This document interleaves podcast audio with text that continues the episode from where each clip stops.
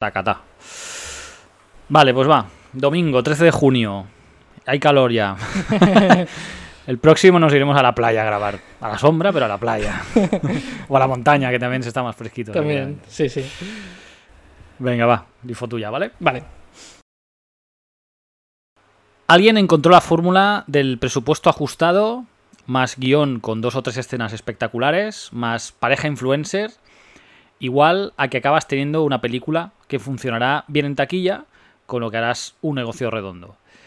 Da igual el tema, da igual lo poco profundo que sea, o si no tiene un mensaje, porque al final lo importante es el negocio. Y no creo que se pueda discutir, ya que si vas a jugarte tu dinero, no está mal pensado ir un poco a lo seguro, ¿no? A tener estas, este tipo de películas que son como una especie como de plantilla, que si cumples lo que te dice esa plantilla, pues bueno, en principio no te tiene que salir mal, ¿no? Eh, igual que el mundo evoluciona, es normal que la manera de hacer películas también lo haga. Cambia el público, los hábitos, la manera como consumimos el contenido, el tiempo que estamos dispuestos a estar delante de una pantalla, ya sea de cine o de televisión.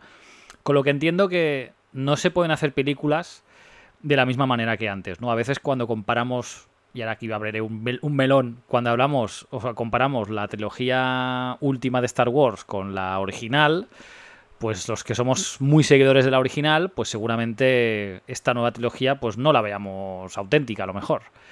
Pero si le preguntas a la juventud de hoy, cuando digo juventud me refiero pues a gente de 11, 12, 13, 14, ¿no? 15, 16, pues al igual les encanta esa película. Y a lo mejor las clásicas también, pero estas nuevas también. Entonces, ya no es a lo mejor un gusto propio, sino que es más, bueno, los tiempos que vivimos, ¿no? Pero el problema que tiene es cuando nos da la sensación que todas las películas parecen iguales, ¿no? Que están como cortadas por el mismo patrón. Y siguiendo esta fórmula de la que hablábamos antes al principio, ¿no?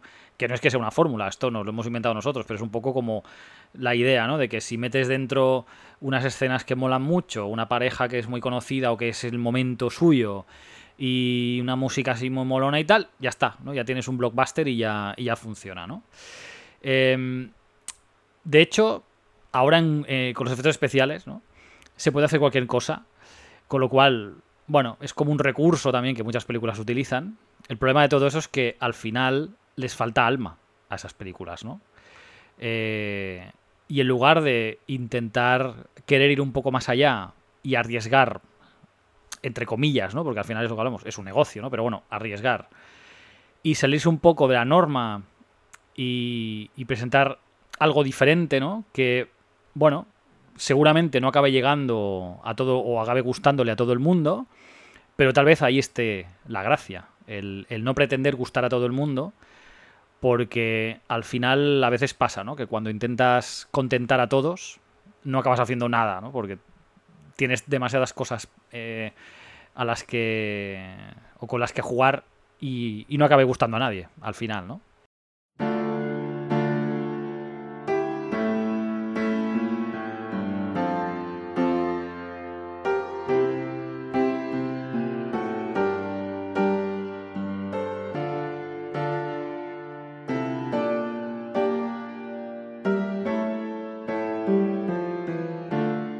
Definido desde sus inicios como un director polémico.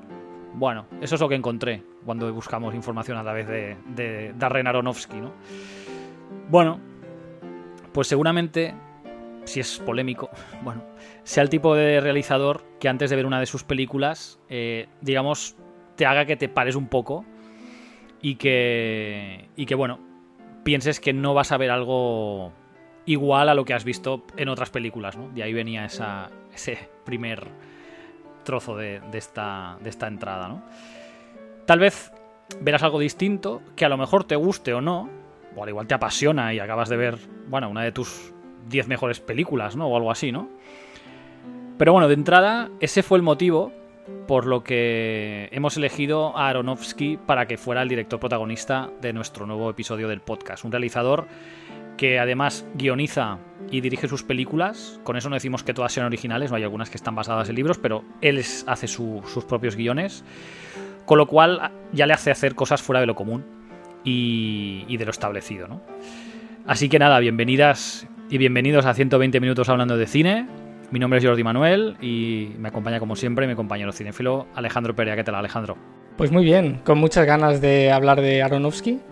Y lo que decías, ¿no? Que en un momento donde el cine quizá es tan plano, ¿no? O cortados por el mismo patrón, ¿no? Gran parte de las películas que llegan a cartelera y todo esto, se agradecen que hayan directores, luego guste más o menos, ¿no? Pero que arriesguen. ¿no? A veces saldrá mejor, saldrá peor, tendrás el favor del público o no pero es eso, creo que siempre arriesgar eh, es bueno.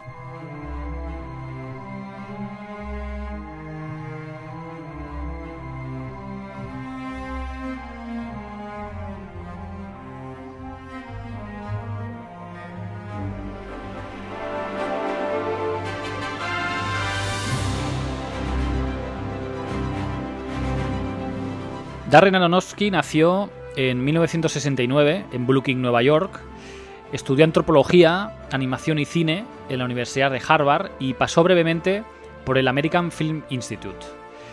Durante ese periodo eh, fue cuando dirigió sus cortos Supermarket Sweep en el 91 como trabajo de tesis, Fortune Cookie en el 91 también y Protozoa en 1993, hasta que en 1998 realizaba su primer largometraje Pi, Fe en el Caos. Pues sí, en Bife en el caos se ve todo, toda esta experiencia que él había acumulado en el mundo del corto, ¿vale? lo plasmó en una película. Eh, yo creo que es la más radical formalmente, o sea, los métodos que utiliza para rodar ¿no? y cómo lo rueda es de largo la más radical. Sí que es verdad que hay otras, ¿no? por ejemplo como La Fuente de la Vida, de la que hablaremos más adelante, pero ya está mucho más estilizado. ¿no? Esta es como más cruda, más difícil ¿no? de, digerir. Yo creo que la primera lección es clarísima, ¿no? Y es rodar en blanco y negro. Pero no es un blanco y negro preciosista, por decirlo de alguna manera, como el que se podía ver en The Artist, por poner un ejemplo bastante actual, ¿no? Que es un blanco y negro nítido, súper bonito, ¿no? Muy llamativo incluso. Sino que aquí no, aquí incluso hay escenas, que en concreto donde hay muchísimo grano. ¿vale? Se ve la imagen así como típico ¿no? de los cuando tienes una peli muy antigua, ¿no? una, tele, quiero decir. Y además esto lo utiliza para enfatizar los momentos de locura y paranoia que el personaje tiene. ¿no? Cuando esto sucede es precisamente los peores momentos psicológicos ¿no? del protagonista principal. Y digo creo porque la verdad es que es difícil dar algo por sentado en esta película. Es bastante áspera ¿no? y abierta a infinidad de interpretaciones. Respecto al contenido, bueno, primero hablemos un poco del argumento, ¿no? Para saber de qué va la película. En la película tenemos a Max, que es un brillante matemático, y como buen matemático piensa que estas matemáticas son el lenguaje de la naturaleza, ¿no? que todo se puede representar mediante números. Tal es su obsesión con, este punto de que incluso está convencido de poder decodificar el sistema numérico que rige el aparente caos del mercado bursátil. Es decir, él intenta buscar un patrón ¿no? en, el precio de las acciones ¿no? para eh, ver cuándo invertir o desinvertir en, ciertos stocks. ¿no? Eh, si ya de por sí esto fuera complicado, ¿no? Max vive en una paranoia constante y además sufre de terribles jaquecas, que se ven acentuadas cuando un grupo de tiburones de Wall Street lo persigue, ¿no? Para, eh, digamos, sacarle este, este conocimiento ¿no? que él está buscando. Y por otra parte, una secta judía que cree que los hallazgos de Max podrían descifrar los textos sagrados. Incluso dicen de que en este número ¿no? mágico que, sobre el que Max eh, está estudiando podría ser el número de Dios. O sea, imagínate, ¿no? Eh, bueno, ellos digamos que creen que en la Torah, ¿no? que son las sagradas escrituras judías, hay como un código ¿no? que podría ser eh, descifrado si se encuentra este número. El primer comentario que quería hacer, que a mí me resulta casi una ironía, ¿no? y es que las matemáticas es una ciencia exacta, ¿no? de eso que dicen, matemáticas no fallan. ¿no? es más, incluso oculta la belleza ¿no? en algunos números mágicos como la espiral áurea. Esto de la razón aura que podemos ver en, la cáscara del Nautilus, ¿no? en la naturaleza, o incluso en la divina proporción, ¿no? de eso que se conoce como la divina proporción, que Da Vinci lo, puso de relieve en el hombre de Vitruvio, ¿no? Tiene las medidas perfectas. Pero sin embargo, eh, la película habla del, número pi, que es un número irracional. Esto en términos matemáticos, ¿no? Y no nos vamos a meter ahí. Es un número que tiene infinitos de decimales, ¿no? O sea, eh, un número que eh, aún no se ha encontrado, ¿no? Cuál es el último decimal, ¿no? De pi. De hecho, probablemente ni tan siquiera se pueda, ¿no? Y es aquí precisamente donde se vuelve a la magia de las matemáticas, porque el número pi no es algo, vamos a decir, casual, ¿no? Que no tenga ningún tipo de aplicación. Todo lo contrario, es un número que tanto en matemáticas como en física, como en ingeniería, se utiliza y muchísimo, ¿no? Es una, digamos, como la base ¿no? del conocimiento matemático en, en muchos ámbitos. Y es aquí un poco, ¿no? Donde en esta mezcla de lo terrenal, que podrían ser las matemáticas, ¿no? Y lo divino, que podría ser eh, la secta judía, Aronofsky empieza a mezclarlo, ¿vale? Eh, no recuerdo si lo hemos comentado, pero bueno, eh, Aronofsky viene de una tradición judía, ¿no? Y esto es bastante importante de decirlo porque eso se verá mucho en su cine, ¿no? Y es como uno de estos temas ¿no? que los directores suelen tener a los que vuelven una y otra vez. Entonces, bueno, la película te plantea de si las matemáticas podrían dar acceso a un mundo no terrenal, ¿no? O sea, como abrirte paso a un conocimiento más propio de, los dioses, ¿no? Que del, que del humano. Yo la verdad, o sea, afirmar esto, pues evidentemente sería afirmar mucho, ¿no? Yo lo que os puedo recomendar es que veáis la película, ¿no? Y bueno, pues saquéis vuestras conclusiones. Lo que sí que puedo decir es que las matemáticas ¿no? al ser humano le han aportado mucho. Cosas que hace no tantos siglos atrás se considerarían cosas más propias de la magia, ¿no? O del ideario, digamos, mm, onírico de los sueños, como poder volar. Hoy en día es casi algo tan común como ir a comprar el pan, ¿no? Que no ha cogido un avión. Y bueno, esto evidentemente eh, es posible gracias a las matemáticas o a la física, que no dejan de ser leyes matemáticas. Eh, la película, la verdad es que el éxito fue arrollador, tanto en su parte comercial, costó tan solo 60 mil dólares, un presupuesto ridículo, y recaudó algo más de 3 millones, con lo cual, vamos, contentísimos estarían los productores. Y en la parte crítica también. De hecho, los críticos lo encumbraron como una de las grandes promesas del cine indie norteamericano y realmente, viendo la trayectoria que ha tenido, se puede decir que sí, ha tenido una trayectoria larga y lo que, y lo que le queda. Es una película interesante, pero es una película también difícil, ¿vale? Cuesta de ver, ¿no? Y sobre todo para gente que quizá no esté muy acostumbrada a este tipo de cine, le puede resultar bastante, bastante áspera. Pero bueno, si os decidís verla, la tenéis en Filming, en suscripción, y en Google Play, Rakuten TV y Apple TV.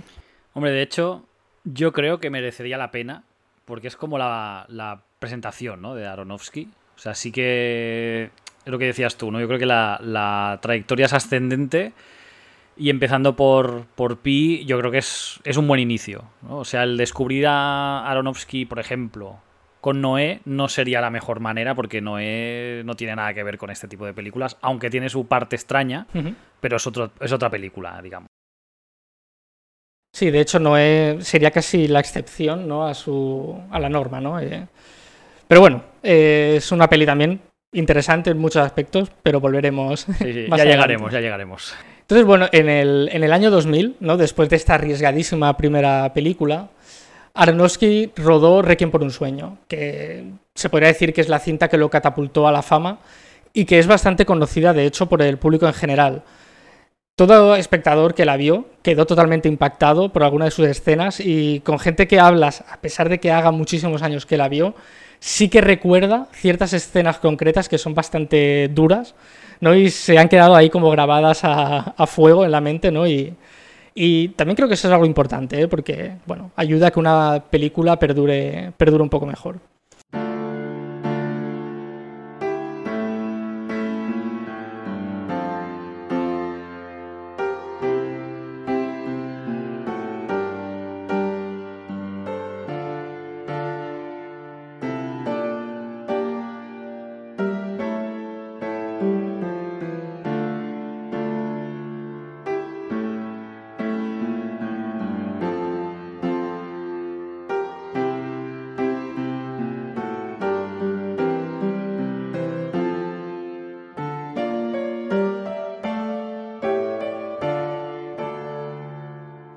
Sigue siendo Requiem una película arriesgada, pero más por lo que trata y lo que muestra, ¿no? que por ser algo tan difícil de descifrar como Pi, y por supuesto no es tan radical en, las formas. ¿no?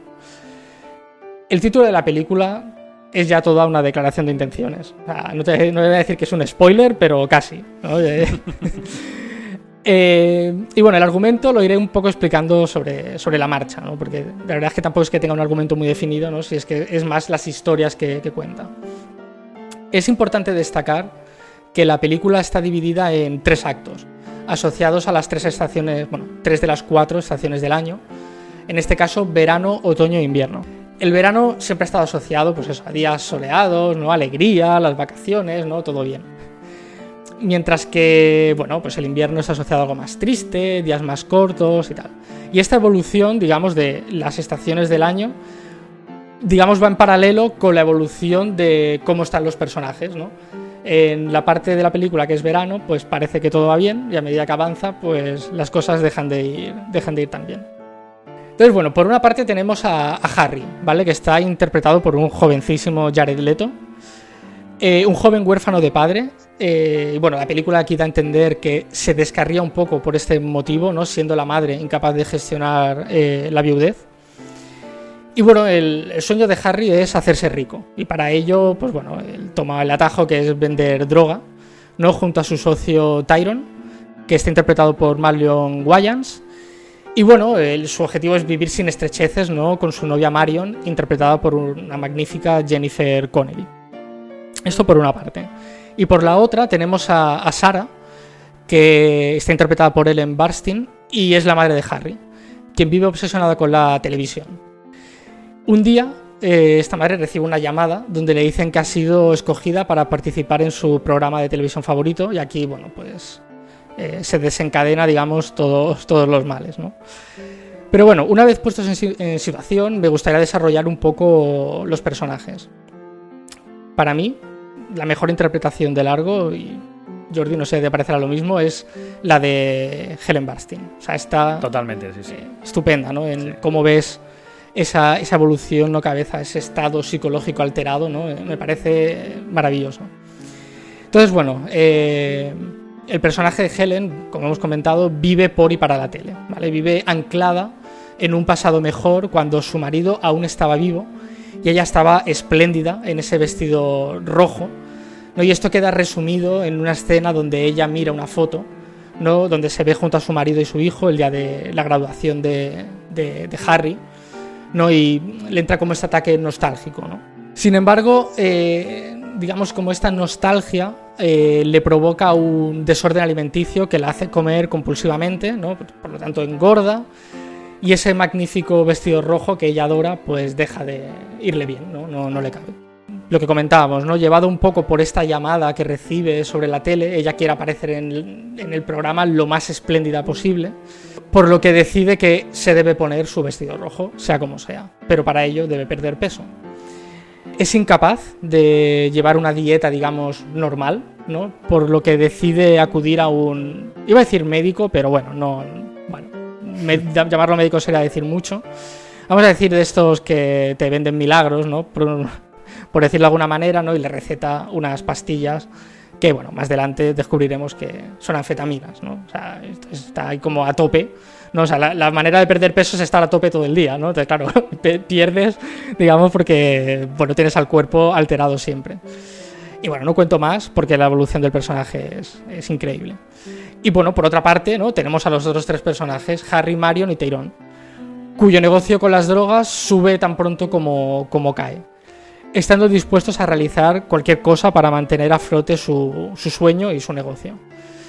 Y cuando digo cualquier cosa, digo cualquier cosa. Eh, hay escenas tremendamente duras, ¿no? Que no avanzaremos, ¿no? Por, por no spoilearlas, ¿no? Pero son bastante impactantes. Y bueno, lo que os comentaba, ¿no? que como podéis imaginar por el título, es una película que habla de sueños rotos, ¿no? un requiem, ¿no? son estas músicas, ¿no? los funerales ¿no? y todo esto. Y pone muchísimos temas sobre la mesa. Eh, por una parte, ¿no? el, culto a la belleza y a ese cuerpo normativo que provoca a los miembros de la sociedad desórdenes alimenticios y psiquiátricos bastante graves. ¿no? anorexia, bulimia, ese tipo de, enfermedades tan, tan duras. Por otra parte, temas de las drogas, la prostitución, la soledad de las personas mayores, ¿no? en el caso de, Helen, ¿no? del personaje de Helen, que su marido muere, su hijo... La relación con su hijo también es un tanto extraña, entonces bueno, eh, vive bastante eh, sola con lo malo que, es eso, ¿no? la soledad. También trata el tema del, del, racismo de una forma quizá un poco más tangencial, pero también lo toca. Y el efecto de la televisión en personas que están psicológicamente débiles, ¿no? Eh, bueno, este como casi predicador ¿no? que, del programa, ¿no? donde hay un montón de. una turba enfurecida, ¿no? siguiendo sus consejos a cada cual más, más loco. Y por otra parte también el abuso de los ricos con la gente necesitada. ¿no? Eh, necesitas dinero, necesitas drogas, muy bien, pues tienes que pasar por el, por el aro. Y ese aro la verdad es que es bastante, bastante duro. La película no para de disparar hacia todos los lados. Y lo que comentábamos antes, que visualmente es muy impactante. La recomiendo total y absolutamente, pero si eres una persona aprensiva, no sé yo, ¿eh? porque puede haber alguna escena que haga apartar la mirada de la, de la tele ¿no? y dejarte con, con, mal, con mal cuerpo. Esto, bueno, respecto a la película, pero no queríamos cerrar ¿no? sin hacer mención aparte ¿no? Al, a la música de Clint Mansell, ¿no? Eh, especialmente el tema principal de la película, titulado Luxa Eterna, que incluso sin haberla visto, eh, seguro que habéis escuchado. De hecho, y yo esto no lo sabía o, no lo recordaba, se utilizó un remix de esta canción en un tráiler promocional de la película El Señor de los Anillos, Las Dos Torres. Yo no sé si esto no, sucedió en, España, no, no lo sé, pero lo he buscado, o sea, lo, lo leí ¿no? y lo busqué por internet y es verdad pero no sé si fue más bien en un, en un tráiler norteamericano, no lo sé, pero que existir, existir existe, esto lo, he comprobado, ¿no? me resultó muy curioso. Y bueno, lo que comentábamos, ¿no? Fue la película que lanzó la fama a Aronofsky, pero es curioso, ¿no? Porque eh, no fue con la recaudación, ¿no? no fue un taquillazo, la película costó alrededor de 4,5 millones de dólares, que bueno, ya empieza a ser un presupuesto de cine indie bien.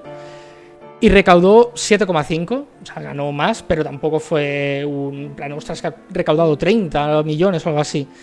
Pero funcionó muy bien en ese boca-oreja, ¿no? En el circuito de, de videoclubs, ¿no? De, ostras, cogí esta película, ¿no? Y me gustó mucho, alquílala. Estamos hablando del año 2000, ¿no? Cuando aún existían videoclubs, ¿no? que esto igual, pues, si hay algún oyente más, más joven, ¿no? ¿no? lo ha vivido, pero nosotros, Jordi, que somos algo más mayores, que, bueno, videoclub ha sido parte de nuestra vida cinéfila. Bueno, es que ahora eso de coger ahora y decir, quiero ver esta peli, la tengo. Eso antes no era así. No. antes era el videoclub. que ir al videoclub y si estaba. Exacto. Si no estaba, pues cógete otra. si la queréis ver, yo lo recomiendo. Eh, la tenéis en Prime Video y en Filming, en suscripción y en alquiler en Apple TV, Rakuten TV, Microsoft y Google Play. Es decir, está en todas las plataformas habidas y por haber, así que no hay excusa.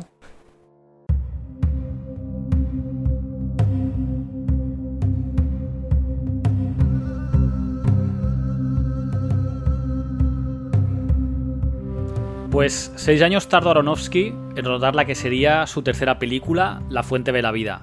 Mezcla de ciencia ficción, fantasía y drama, aunque no sé Alejandro, pero también podríamos definirla como un poco inclasificable, ¿no? Lo es, sí. Porque es un poco... Bueno, podría estar dentro de estos tres géneros, porque claro, que ya son tres géneros distintos, ¿no? O que son tres géneros separados, pero bueno. Eh, yo diría que es inclasificable y así queda como más misteriosa y y atrae más a la gente a, que la vea. Y bueno, y la película esto, estuvo protagonizada por Hugh Jackman y Raquel Weisz. La película sigue el curso de tres líneas narrativas distintas que tienen lugar en distintos espacios temporales. Lo que sería la época actual, no te dice un año, pero bueno, es como la, la época de ahora. La era de la conquista española de América y un mundo futurista, por decirlo así.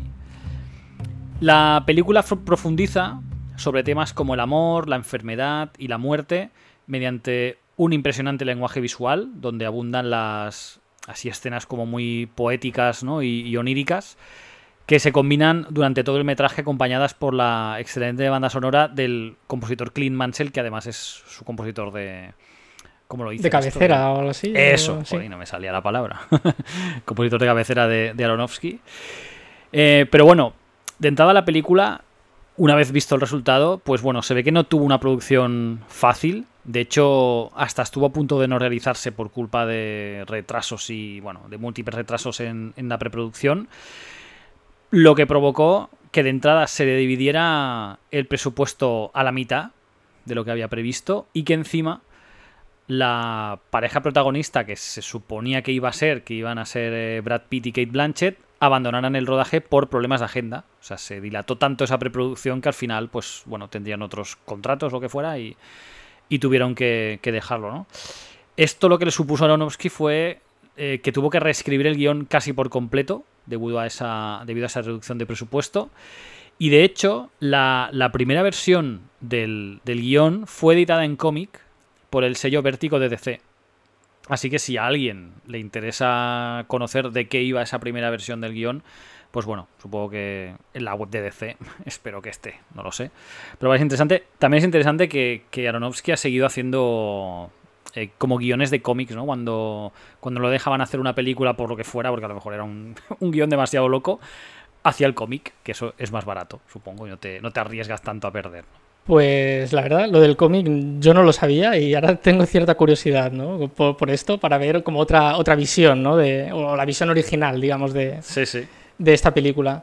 Yo la verdad tengo que reconocer que con esta película tenía un prejuicio muy grande, ¿vale? Yo no la había visto porque sabía que no, que no era para nada convencional y yo me temía lo peor, la verdad, de esas películas que las ves y dices, uff, qué suplicio, ¿no? Quiero que se acabe y después de verla me retracto totalmente, de hecho es de las que más me gusta del director.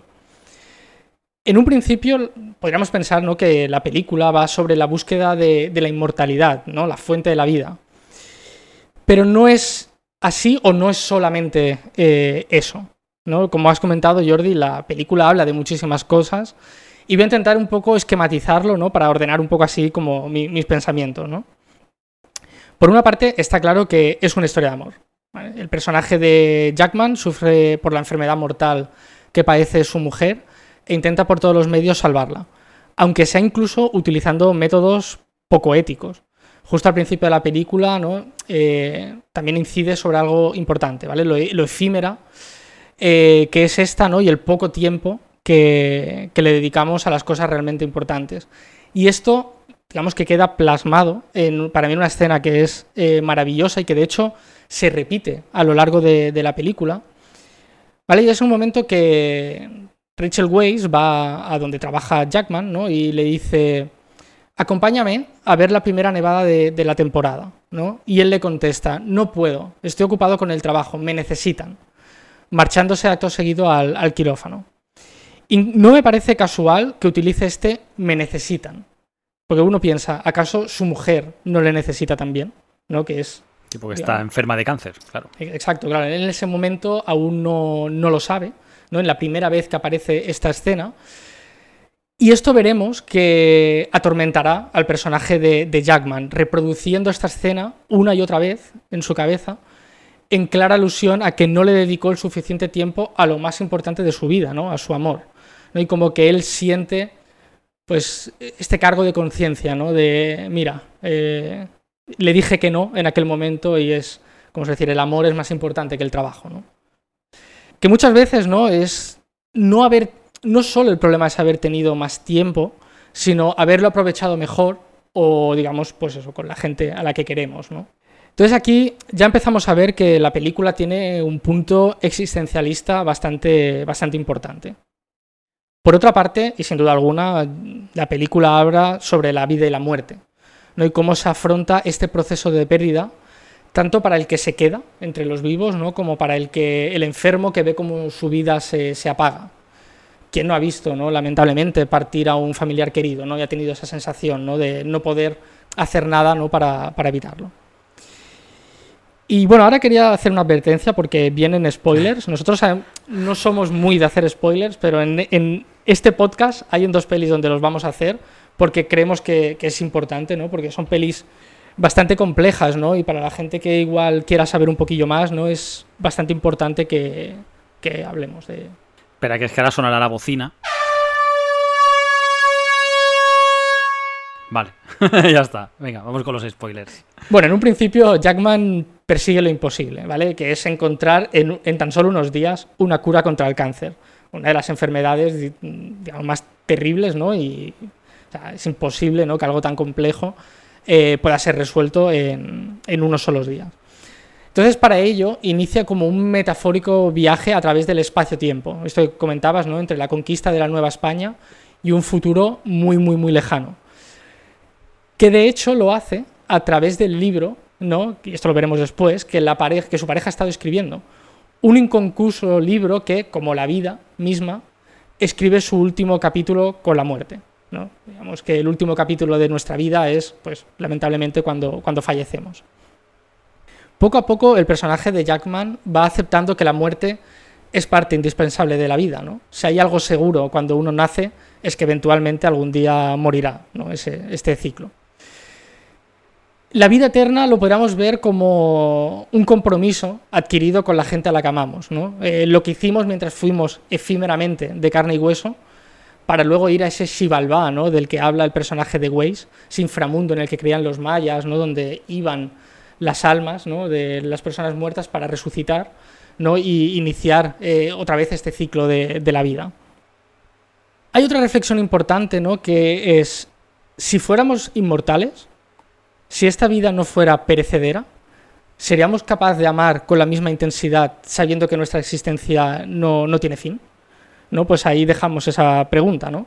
¿Sería normal el sufrimiento de Jackman, ¿no? Viendo eh, a su pareja, ¿no? Enfermar y ver cómo poco a poco se va apagando, ¿no? Y va muriendo. Si realmente no existieran las enfermedades y viviéramos eh, eternamente, ¿no? Pues toda esta parte de ese dolor desaparecería. Entonces, bueno, es otra de las preguntas ¿no? que la película de, deja ahí. Y bueno, yo creo, Jordi, que menciona aparte, ¿no? además de todos estos temas que la película pone de, relieve, es el apartado visual. ¿no? Es totalmente apabullante. Si entras en la película, en combinación con estas imágenes, te quedas totalmente absorto. Y eso que el presupuesto estaba a la mitad. O sea, no, sé, no, sé, no sabemos qué hubiera podido hacer él, pero realmente sí que es verdad que ya lo ves y bueno, te, te, choca y, se ve todo como muy colocadito, bueno, no sé, como no tienes planos grandes de ver cosas grandilocuentes, supongo que por el presupuesto, ¿no? Pero sí, sí, es una belleza esta película. Yo, digamos, el único pero que le pondría es que a veces quizá se pasa, ¿no? Con este misticismo. Pero bueno, me tenía tan ganado que la verdad es que me dio, me acabó dando un poco igual en, en el cómputo global, ¿no? Me sorprende bastante que no fuera nominada a mejor fotografía en ninguno de los premios importantes. Yo me imagino que porque comercialmente fue un fracaso. Esto siempre dificulta ¿no? que lleguen las películas ¿no? en buena forma a la temporada de premios. Y también que en la crítica hubo división de opiniones. Eh, es verdad que no es una película fácil, es verdad que puede expulsar a mucha gente durante su visionado, pero si te atrapa eh, es fascinante para quien quiera verla y espero que disfrutarla, está en Prime Video.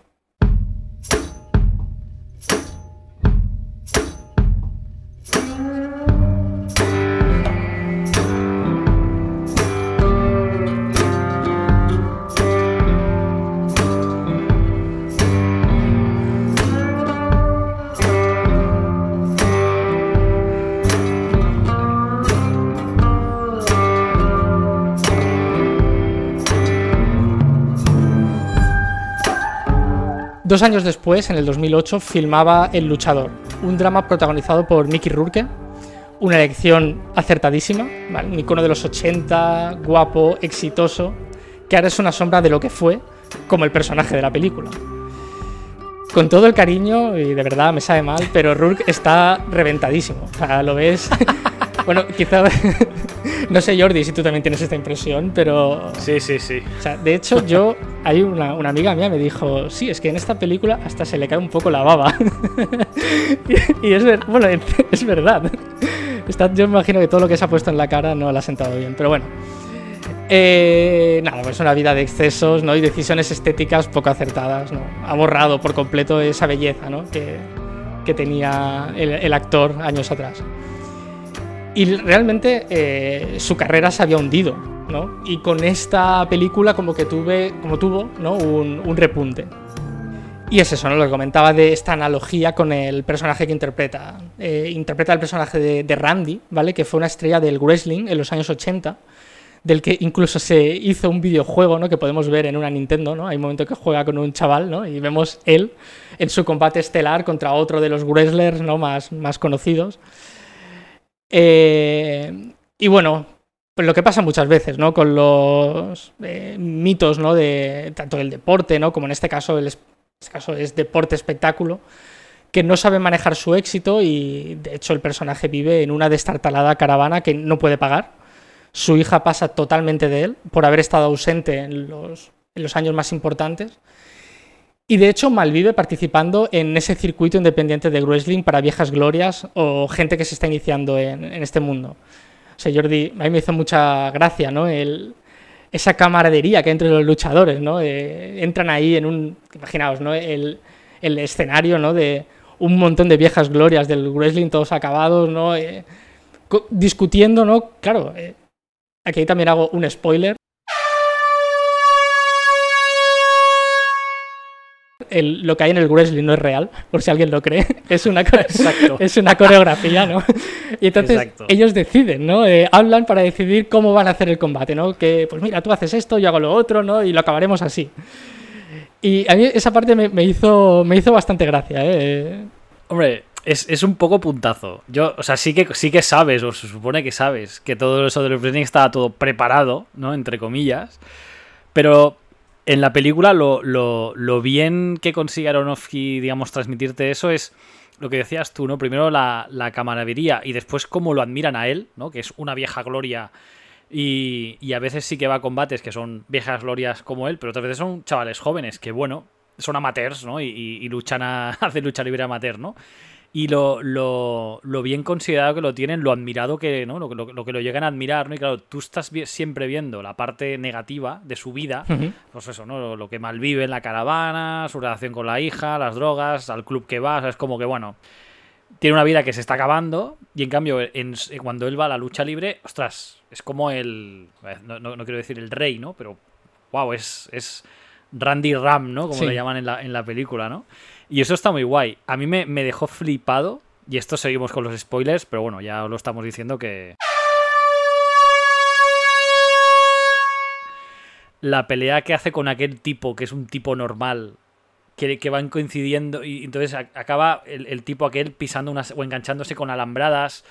Le, pregunta si te puede grapar con una grapadora. y, el otro le dice, bueno, bueno, no hará daño, ¿eh? No, no, no, tranquilo. Y dice, pero ¿cómo, cómo te dejas graparte? Cristales ¿no? rotos. O sea, sí, sí. Con los cristales, que además, además, bueno, eh, bueno seguimos con los spoilers. igual. eh, está muy bien esa escena, además, porque ves el final, o sea, lo, lo, jodidos que salen los dos del combate, y claro, tú sigues pensando que todo es broma, pero ves que la escena no es broma. No, no, no. o sea, acaban, acaban bien, ¿no? Pero se están pegando de castañas, pero bien dadas. O sea, y se tiran al suelo, le mete con la silla de verdad. O sea, no, es, no está fingido ese, ese trozo, ¿no? No sé, realmente me, me, gustó mucho ese realismo que, que Aronofsky le, le, imprime en esas secuencias. ¿no? Bueno, de hecho, en toda la película, porque se ve toda como muy real. Pero aparte, es, es en esas escenas, ostras, me, me, me impactó mucho, ¿no? La, la manera como la rodó. Sí, y esto que comentabas, de que él cuando llega allí, ¿no? Y todo el mundo le idolatra, eh, me viene muy bien, ¿no? Para enlazar con lo que, con lo que quería decir, ¿no? Y es... Es el único momento donde él se siente vivo, ¿no? Donde su sí. vida deja de ser miserable, ¿no? Para poder disfrutarla, ¿no? Pero bueno, eh, precisamente aquí llega otro problema más y es que un problema cardíaco y otro spoiler y otro sí ¿Y otro, spoiler? spoiler? sí y es que un problema cardíaco eh, amenaza con, con, retirarlo ¿no? eh, de, de, esta vida de wrestling imaginaos no el esfuerzo que tiene se tiene que hacer o sea el wrestling es mentira digamos en cuanto está coreografiado pero sí que es verdad que requiere una preparación física muy grande no no claro claro aparte que también bueno, te lo enseñan porque supongo que dentro del deporte también sucede, ¿no? El, el tema de tomarse pastillas y tal para seguir estando activo, ¿no? Y, y, porque después ves que va al gimnasio y el pobre no puede ya ni, ni con las pesas porque, bueno, porque está muy jodido, ¿no? Pero el tío, es lo que dices tú, por primero por sentirse vivo y después por ganar más dinero, porque al final tiene un trabajo también de mierda, o sea, como toda su vida es así muy, muy de mierda, porque claro, el trabajo que tiene cobra poco y tal, entonces, bueno, necesita eso para poder seguir viviendo, ¿no? Un poco. Sí, sí. Eh, y bueno, es en este punto, ¿no? Donde Randy intentará reparar los retazos que le quedan de su vida, ¿no? Por una parte, recuperar el amor de su hija, combatir la soledad intentando iniciar una relación con Cassidy, que es una stripper interpretada por Marisa Tomei, que conoce en el, en el club de striptease que comentabas. Eh, hace un papel increíble, ¿no? Papelón, sí, sí. Intenta también buscar un, un, trabajo estable como, bueno, en un supermercado, lo ponen en la carnicería. Bueno, intenta eso, de decir, no me queda nada, voy a intentar eh, recuperar, ¿no? Lo que... bueno, a ver si puedo recuperar lo que me quedaba, ¿no? De, de mi antigua vida. Y si al principio decía que Aronofsky exploraba otra temática en esta película respecto a su anterior, es verdad, pero solo hasta cierto punto. Vuelve a reincidir en preguntarse qué hacemos eh, con nuestra vida. ¿no? En el caso del personaje de Jackman, vive como muy centrado en su, en su trabajo.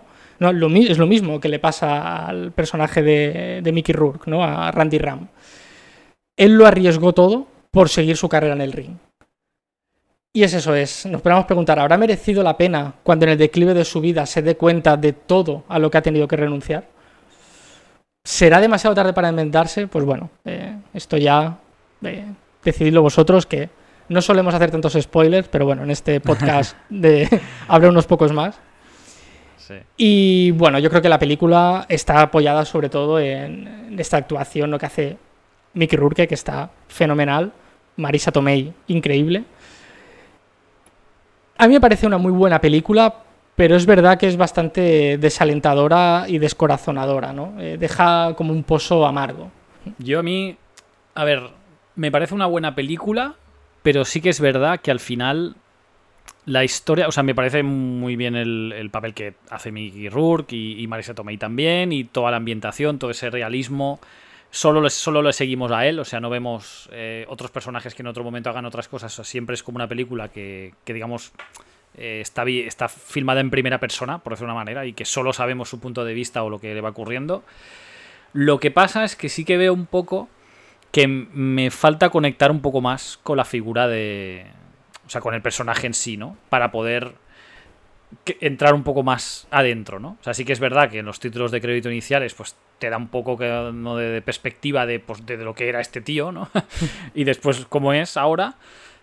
Pero si me paro a pensar en la historia, al final es, bueno, pues sí, una historia de fracaso, y, pero no deja de ser un poco plana, ¿no? O sea, con mm. eso no, quiero decir ni que me parezca una mala película, no, no, al contrario, o sea, la encuentro una película más que aceptable. Y con el, un Mickey Rourke, que vamos, yo creo que es lo que decías tú, el mejor papel de su carrera, porque es que además físicamente le queda al pelo, o sea, es que él, él tenía que ser el que saliera en esta película. De hecho, creo que salía en Iron Man 2 también haciendo de un, personaje de, un enemigo de Iron Man, y es que está igual, o sea, parece como si hubieran cogido aquel personaje, ¿no? Y, plop, y ahora lo, planto y pongo en esta película, ¿no? Porque es que físicamente está inflado igual, con el pelo largo, ¿no? Está como, bueno, un poco así excesivo, ¿no? Un poco como Stallone, que lo ves ahora y, lo ves como muy, muy, muy, las venas muy infladas. Y dices, este tío os ha tomado algo y se ha inflado de golpe o, le va a dar, va a explotar directamente, ¿no? No sé. Pero vaya, de hecho ninguna película de Aronofsky me parece mala, con lo cual tampoco... O sea, solo estoy apuntando eso, ¿no? Que al final la historia que explica cómo...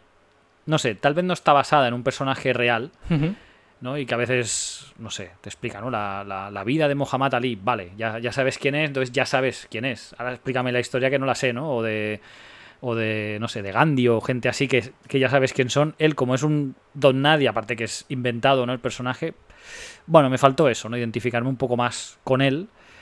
Y, bueno, pero vaya, totalmente recomendable, por supuesto.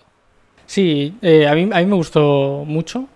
Pero sí que es verdad que quizá hubiera cortado alguno de los combates que aparecen ¿no? Eh, durante su vida actual y quizá podría haber, ser, haber, sido el inicio de la película, ¿no? de, en lugar de todos esos recortes que comentabas de diarios, ¿no? haber metido un combate ¿no? de cuando él era una estrella, ¿no? para haber introducido quizá un poco mejor al, personaje. La película ganó el León de Oro en el Festival de Cine de Venecia, ojo, que no, no, es poca cosa. mala no era. y, o sea, aquí realmente se vio ¿no? que eh, Aronofsky ya empezaba ¿no? a ser reconocido en festivales internacionales eh, importantes. Mickey Rourke ganó el Globo de Oro al mejor actor y yo le voy a decir, yo creo que merecidísimo. Hmm. Y también mencionar que Bruce Springsteen lo ganó también por el de mejor canción original. Yo creo que estamos de enhorabuena por lo que comentábamos. También está en plataformas. está en suscripción en Movistar Plus, Filming y Flixolé. Y en alquiler en Rakuten TV.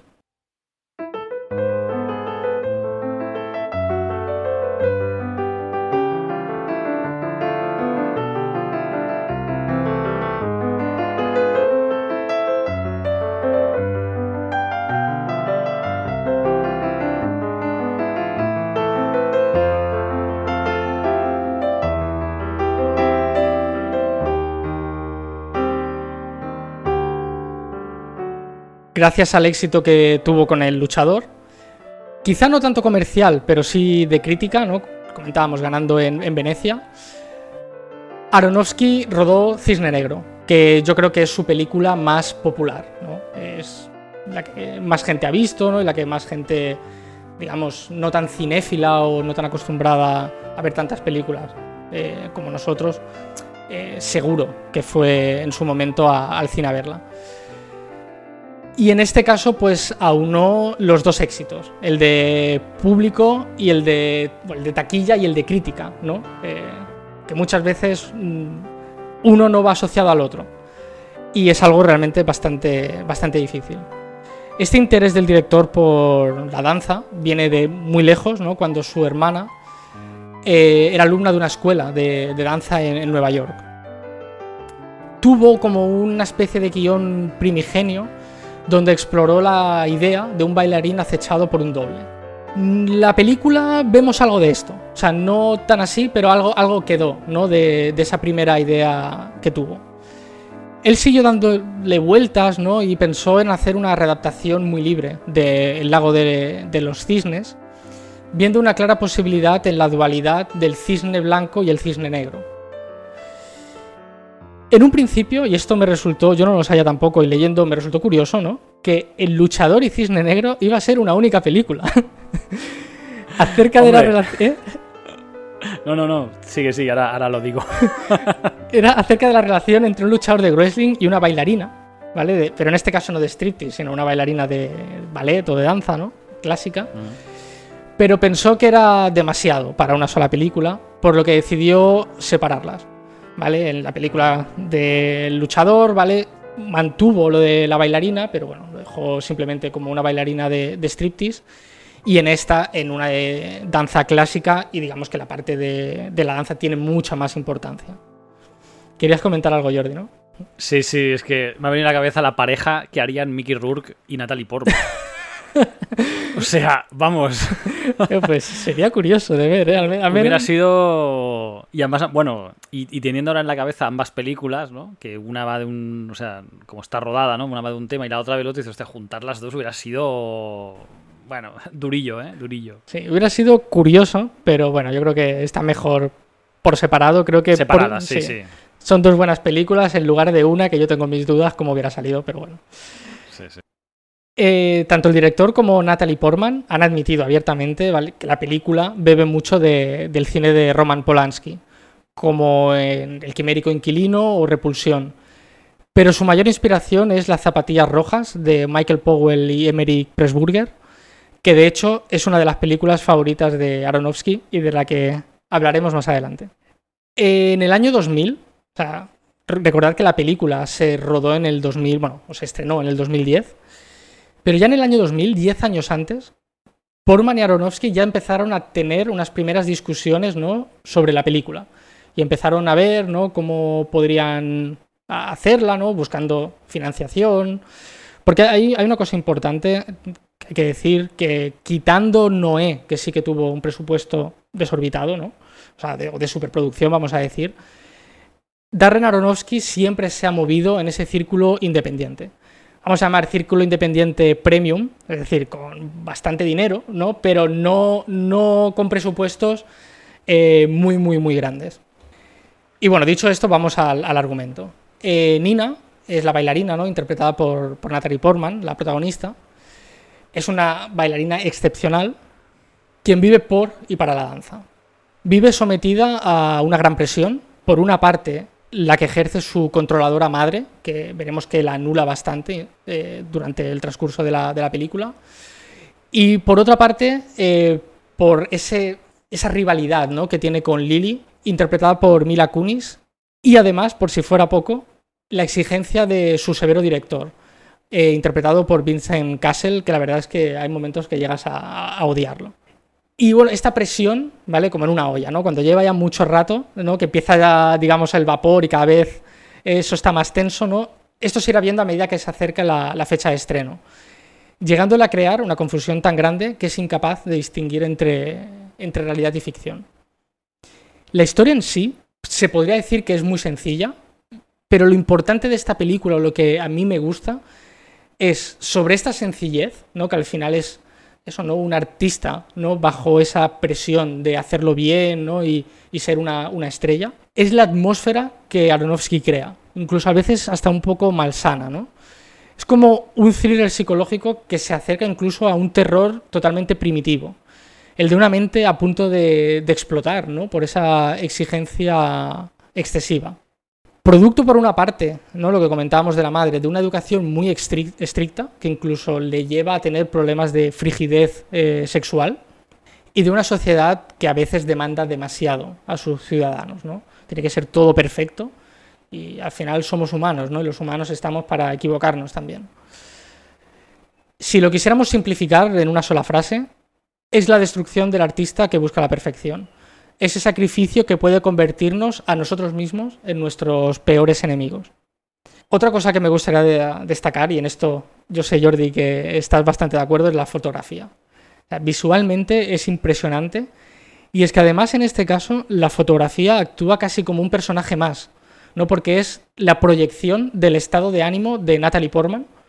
Y lo vemos en los colores, en el entorno y... Sí, yo creo que de hecho hay como un, bueno, viendo todas las películas, ¿no? Y hay como una evolución en esa, en esa puesta en escena, en esa producción y, la fotografía, que creo que a partir de, de Cisne Negro, o sea, en El Luchador también, pero como todo es más realista, mm, tal vez no se percibe o no se acaba de percibir tanto, ¿no? Pero aquí con, con el Cisne Negro y a partir de aquí, pues las siguientes películas, sí que se ve una evolución que, que es un poco lo que decías tú, ¿no? Dentro de ese cine que Aronofsky hace, con su manera de hacer, ostras, te crea un universo dentro de la película que realmente es espectacular. Yo la verdad, mm, hay uno de los de las danzas, ¿no? Que, bueno, no explicaremos mucho, ¿no? Pero hay como un cambio de repente, ¿no? En, tanto en la estética como en el vestuario, que me acuerdo de cuando lo vi en el cine en su momento me quedé mm, maravillado, ¿no? Es, es que yo creo que, para mí de, la, de todas las películas, ya no quiero decir que sea la, para mí la, la mejor, pero sí que es la que más me sorprende a nivel visual y a nivel de historia, porque al final, cuando te, bueno, cuando te enteras, cuando es una película sobre una bailarina de danza, pues no sé, no, sabes hasta dónde va a llegar, ¿no? Y, después ves la película y lo que te explica y cómo lo hace. Wow, te, da un. Bueno, no sé, es, impresiona, impresiona mucho. Digo, me, me, gustó mucho eso. Y mira que yo no soy nada de danza, ni de baile, ni nada, ¿eh? pero fue algo. Wow cine, ¿no? En estado puro, ¿no? Y esto verlo en cine, en, pantalla grande, con, no sé, un sonido, eh, la música y tal, tuvo que haber sido una experiencia, vamos, impresionante. La película, a pesar de todo lo que hemos comentado, tuvo un éxito relativo. en la temporada de, premios fue derrotada, digamos, en los premios grandes, ¿no? De mejor película, mejor director. Bueno, se quedó un poco ahí a las puertas, ¿no? De, del, éxito. Donde sí tuvo un éxito sin discusión fue en taquilla. Recaudó 330 millones de dólares mundialmente, es una muy buena cifra, pero mucho mejor si además vemos lo que costó, que costó tan solo 13 millones, que es lo que comentábamos, ¿no? A ver, 13 millones pues, parece un presupuesto no considerable, pero si vemos los presupuestos de Hollywood, 13 millones mm, no es demasiado, ¿no? Por eso comentaba que sigue moviéndose en ese circuito indie pero bueno, indie bien, ¿no? No, y aparte que ves, ves la película y esos 13 millones, ostras, están muy bien invertidos, ¿eh? Y este éxito sí que le permite acceder a un presupuesto mm, enorme, ¿no? De, como bueno, sucedió en su siguiente película, Noé, que es de la que ahora, ahora hablaremos. Eh, si la queréis ver, está en Prime Video, Disney Plus, en suscripción, y en alquiler en Rakuten TV, Apple TV, Google Play y Microsoft.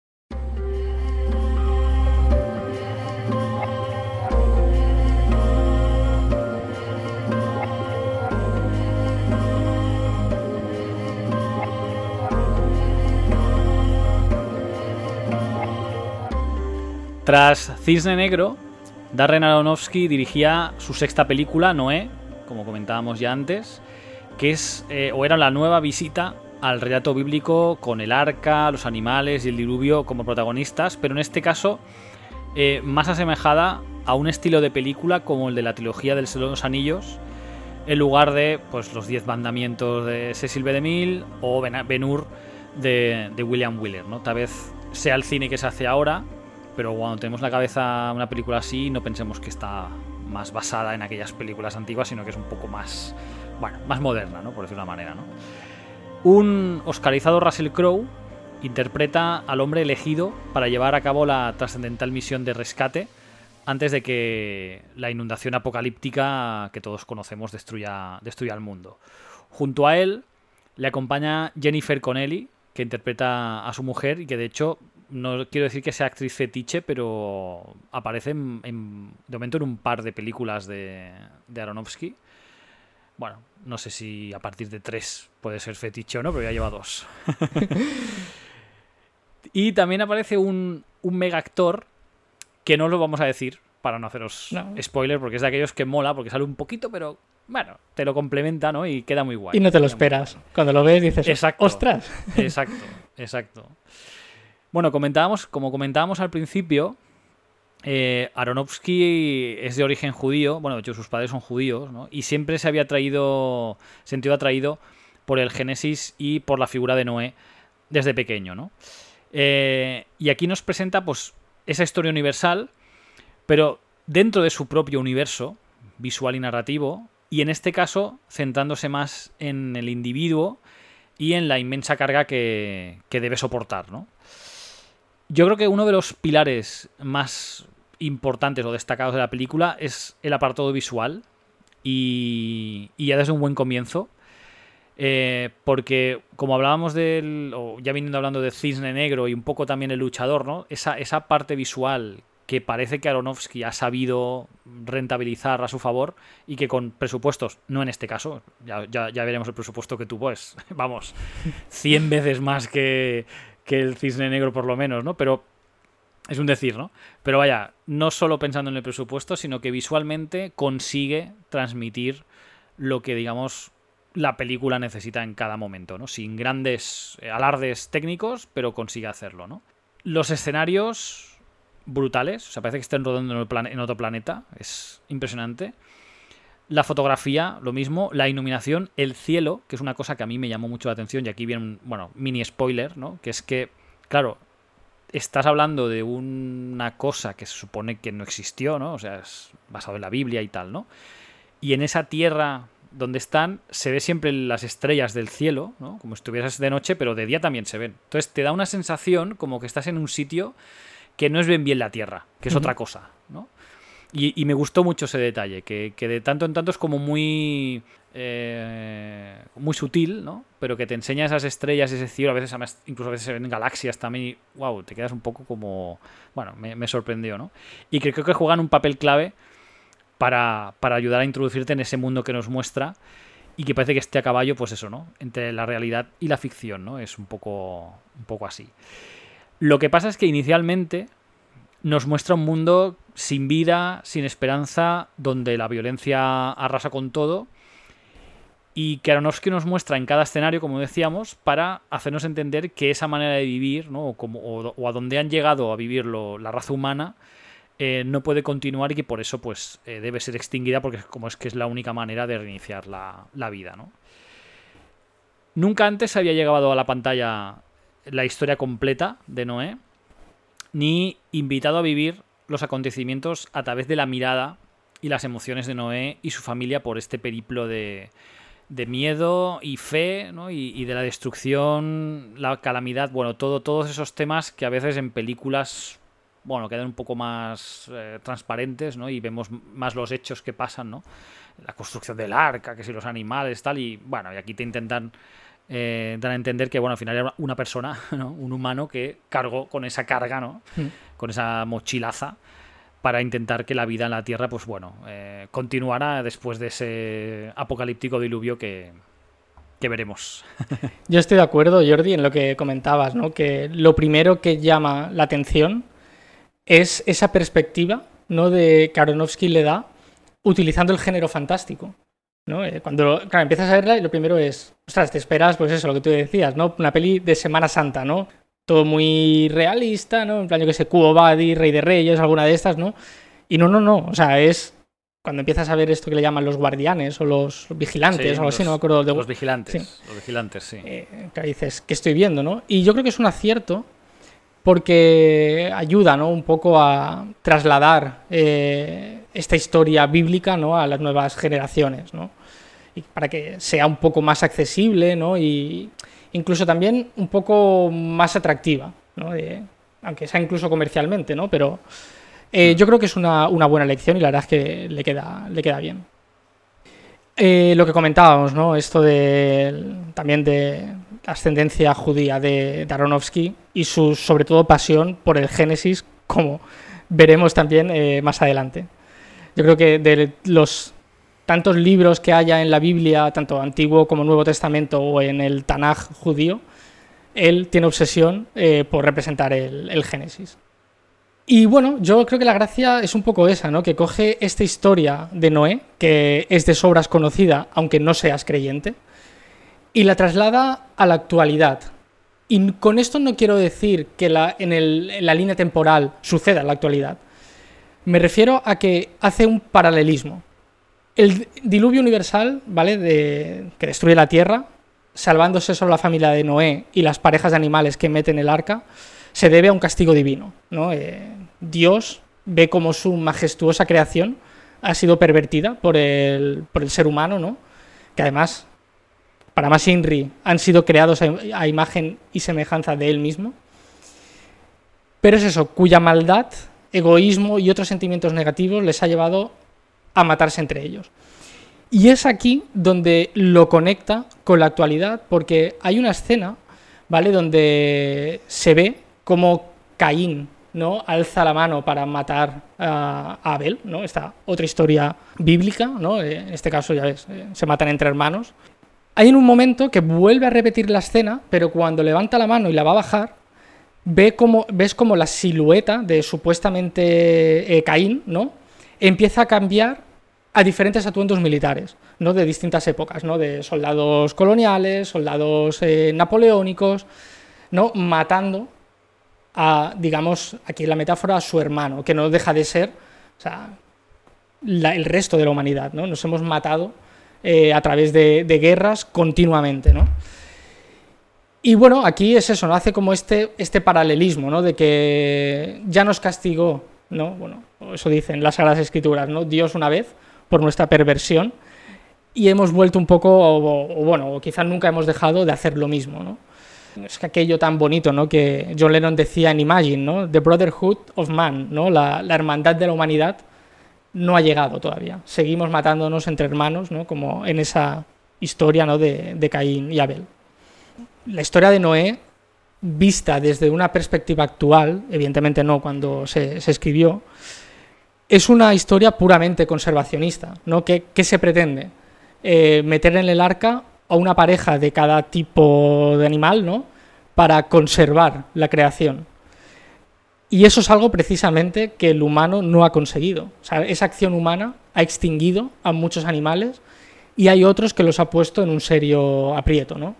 es eso, otra vez más se repite esa historia ¿no? de, Noé, ¿no? O esta codicia humana, ¿no? la maldad, el egoísmo, vuelve a poner en peligro la, creación. Y no sé, Jordi, pero bueno, quizá necesitemos otro diluvio universal, a ver si aprendemos, ¿no? Con la segunda. y luego... esperemos que no lleguemos a eso. sí, bueno. Eh, pero es eso. Eh, es un claro ejemplo de que el ser humano no, ha cambiado. Y luego también lo que comentabas, ¿no? Este mundo sin vida, esa tierra yerma, ¿no? Que muchas veces eh, se ve. Y también tiene otro paralelismo con la actualidad. Ese sobreuso de los recursos naturales está matando nuestro planeta. Una vez más, la creación al servicio del humano y no al revés. Y cuando hablo de la creación ya no hablo de la perspectiva puramente religiosa, ¿no? ya no es si realmente la Tierra o el universo es una creación divina, divina o no, ya sea incluso, bueno, como se haya formado la Tierra a través de los procesos que hayan sido, ¿no? pero es nuestro planeta ¿no? y bueno, deberíamos cuidarlo y sobre todo llevarnos bien eh, entre nosotros. ¿no? Yo quizá la única, el único punto un poco así negativo que le pondría es que es un pelín larga para lo que, lo que quiere explicar, ¿no? Pero bueno, yo creo que es una readaptación de la obra de, Noé, bastante aceptable. Es bastante entretenida la película y visualmente es increíble. Entonces, bueno, yo creo que tiene peor fama de la que merece, también lo creo, ¿no? Y se, ha, como machacado mucho, quizá porque es la más diferente de, dentro de la obra de Aronofsky, ¿no? Mucho más comercial y gente muy fan de él quizá no se lo ha perdonado, entre comillas, ¿no? Pero bueno, eh, a mí no me parece mala película. Yo también tampoco. Yo creo que es una más que aceptable buena película. O sea, de hecho, Aronofsky malas no tiene ninguna. Eh, no tiene muchas tampoco. Pero, pero malas no tiene. Y yo, a mí me gustó mucho. Pero que dices tú, con, las, eh, las escenas, bueno, los escenarios, la historia, que vale, sí que la sabes, pero bueno, tiene como esos puntos de vista un poco distintos que la hacen entretenida, quizás un pelín larga, sí, pero bueno, ya es como buscarle un, un pero, ¿no? De ya, pero es que es un poco larga, bueno, ya. bueno, mire, mala suerte, no sé. Vaya, de hecho, lo que decíamos, ¿no? De, haciendo un poco en perspectiva las películas que había dirigido antes, es la única superproducción. Y no lo decimos porque sea algo positivo o negativo. Al final, mira, con poco dinero se pueden hacer buenas películas y con mucho dinero también se pueden hacer malas pelis, ¿no? Está claro, ¿no? Pero bueno, esta de hecho eh, decimos que es una superproducción porque tuvo un presupuesto de 125 millones de dólares, comparados con esos 13 ¿no? y tal. Es, bueno, es una pasada. Lo bueno es que acabó recaudando casi 360 millones, con lo cual fue otro, otro gran éxito de, de Aronofsky, que es una cosa extraña, lo que decíamos, porque es más un director independiente, o aunque sea premium, como decías tú Alejandro, pero bueno, es un director independiente, entonces se supone que no llega o que no suele llegar a un gran público, ¿no? Para recaudar esta cantidad de dinero, ¿no? Por suerte, como lo que decíamos, que hacemos pleno, está disponible en suscripción en Prime Video y Fubo y en alquiler en Google Play y Apple TV, con lo cual, bueno, si sois de Prime Video o Movistar Plus, yo creo que las podéis ver todas las películas de, de Aronofsky. Y ahora agarraos que vienen curvas. en 2017 eh, estrenó Madre, que es hasta la fecha la última película que Aronofsky tiene, aunque tiene otro proyecto en proceso del que hablaremos al final. Y bueno, hay, antes de empezar en ella, hay como dos bandos muy enfrentados ¿no? con esta película. Están los que la odian profundamente y los que la adoran incondicionalmente. Mm, bueno, luego daré mi opinión eh, y haremos muchísimos spoilers, ya os aviso. Eh, pero bueno. Entonces, tras el, el luchador Cisnero y Noé, donde Aronofsky parecía que quería acercarse a un público más amplio, dejando atrás otras películas más crípticas como Pi o La Fuente de la Vida. En esta vuelve a las andadas, y no digo que sean malas andadas, sino que vuelve por donde solía, algo que su cineasta interior demanda, ¿no? Una película, pues eso, más, más críptica, ¿no? Con casi un puzzle, ¿no? Eh, para que, bueno, el espectador participe más de ello y también, bueno, para tener más eh, libertad para explicar o para exponer temas en los que él está muy interesado. Tengo que decir que esto es algo habitual eh, en muchos directores. Por ejemplo, se me ocurre el caso de Soderbergh, ¿no? que es otro director que se ha movido mucho en el, en el círculo independiente, pero que ha participado mucho también en el circuito comercial precisamente para conseguir financiación para las películas que él realmente quiere hacer por ejemplo, es eh, director de la trilogía de Ocean's Eleven. Ocean's Eleven mm, son blockbusters comerciales, ¿no? Vamos, eh, sin ningún tipo de dudas. Pero bueno, volviendo a la película, ¿no? Eh, un matrimonio formado por Jennifer Lawrence y Javier Bardem viven en una casa apartada en medio de la nada que han ido construyendo con sus propias manos, hay que decir que especialmente las de Lawrence. Y por otra parte, eh, Bardem es un escritor en pleno bloqueo creativo que un día deja entrar a la casa a unas personas que nadie había invitado. Y aquí, bueno, se abre la caja de, de Pandora, ¿no? Y a partir de este momento su carácter se volverá más y más extraño, provocando las fricciones entre, entre la pareja. Un momento. Yo creo que a partir de aquí ya podríamos decir, aquí hay spoilers, porque es que esta película, si no explicamos lo que vamos a explicar y vamos muy a fondo, es que nos quedaríamos aquí. Sí. Entonces al final queda eso, ¿no? Pues una pareja ¿no? que deja entrar a alguien en casa y bueno, sí, ya, ¿qué pasa? Bueno, pues no, no tiene nada que ver con lo que estoy pensando. lo que pasa. Y aquí pon, pon las sirenas, Jordi, bien fuerte. Entonces, con este punto de partida podríamos pensar que es una película sobre una crisis matrimonial, ¿no? Pero nada que ver. O sea, absolutamente nada que ver. De hecho, aquí viene la gran pregunta: ¿de qué narices va madre? ¿No? Pues esta es una pregunta que también deberéis responder vosotros, porque la película está abierta a multitud de interpretaciones y tiene como diversas capas. Hay una que yo creo que es como la más superficial o primera capa de, esta cebolla eh, cinematográfica, que es la tan manida crisis creativa de un autor de éxito, bloqueado por la exigencia de cumplir con su público en su próxima obra. Esto es muy habitual, ¿no? Es un autor de éxito en lo que sea, escritor, cineasta, lo que sea. Llevas varios éxitos a tus espaldas, ¿no? Y siempre esa necesidad, ¿no? De seguir cumpliendo, ¿no? Y que tus eh, lectores o espectadores no te sigan idolatrando, vamos a decir. Entonces él, bueno, eh, él vive con esta exigencia y por otra parte, él necesita notar ese calor ¿no? de, de, sus seguidores. Algo que se ve claramente ¿no? cuando los invita a su casa, permitiéndole todo tipo de excesos. Pero él, sin embargo, se ve extasiado en esa situación. Él está feliz. Todo lo contrario que su mujer, que la pobre o sea, vamos, un ataque de ansiedad es poco. O sea, sí. se vuelve la pobre, vamos, majara. Por otra parte, también habla de este tema también tan eh, famoso, ¿no? Como es la musa creativa. Que en este caso, para el personaje de Bardem, lo interpreta su mujer.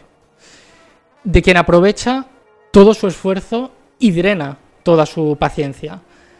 Además, se ve que eh, el personaje de Bardem sufre una explosión creativa positiva, digamos, se pone a escribir como un loco cuando sabe que ella está embarazada. Entonces aquí se ve muy claramente ¿no? esta fusión ¿no? de autor-musa. Por decirlo de alguna manera, ¿no? en una frase es como el fa. Por otra parte, tenemos una vez más una reinterpretación del Génesis, algo que el propio autor, eh, Aronofsky, ha admitido. Yo no os voy a engañar, me faltaba conectar piezas, desengranar ese puzzle que en un primer visionado me había superado y no había podido entenderlo todo. Así que busqué un poquito sobre, sobre la película.